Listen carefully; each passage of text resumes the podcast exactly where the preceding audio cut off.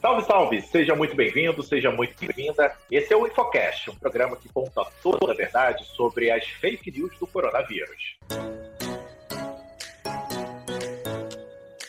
Eu sou o Pablo e hoje eu tenho a companhia da Carol. Salve, salve, Carol! Salve, salve, Pablo!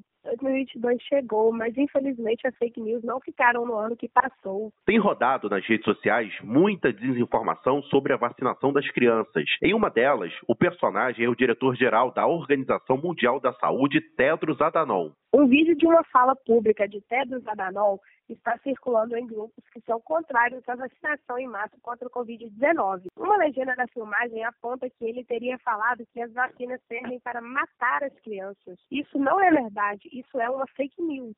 Fake news. Em nenhum momento, Tedros Adhanom disse que as vacinas matam crianças. Na realidade, a OMS, no momento, tem um posicionamento contrário às doses de reforço e à vacinação das crianças por acreditar que é preciso que haja uma melhor distribuição de doses entre países. Vale apontar que isso não tem qualquer relação com efeitos adversos dos imunizantes. O vídeo que está circulando distorce uma fala de Tedros Adhanom e aproveita de uma gaguejada. Resumindo, é falso diretor-geral da OMS falou que as vacinas contra o Covid-19 matam crianças.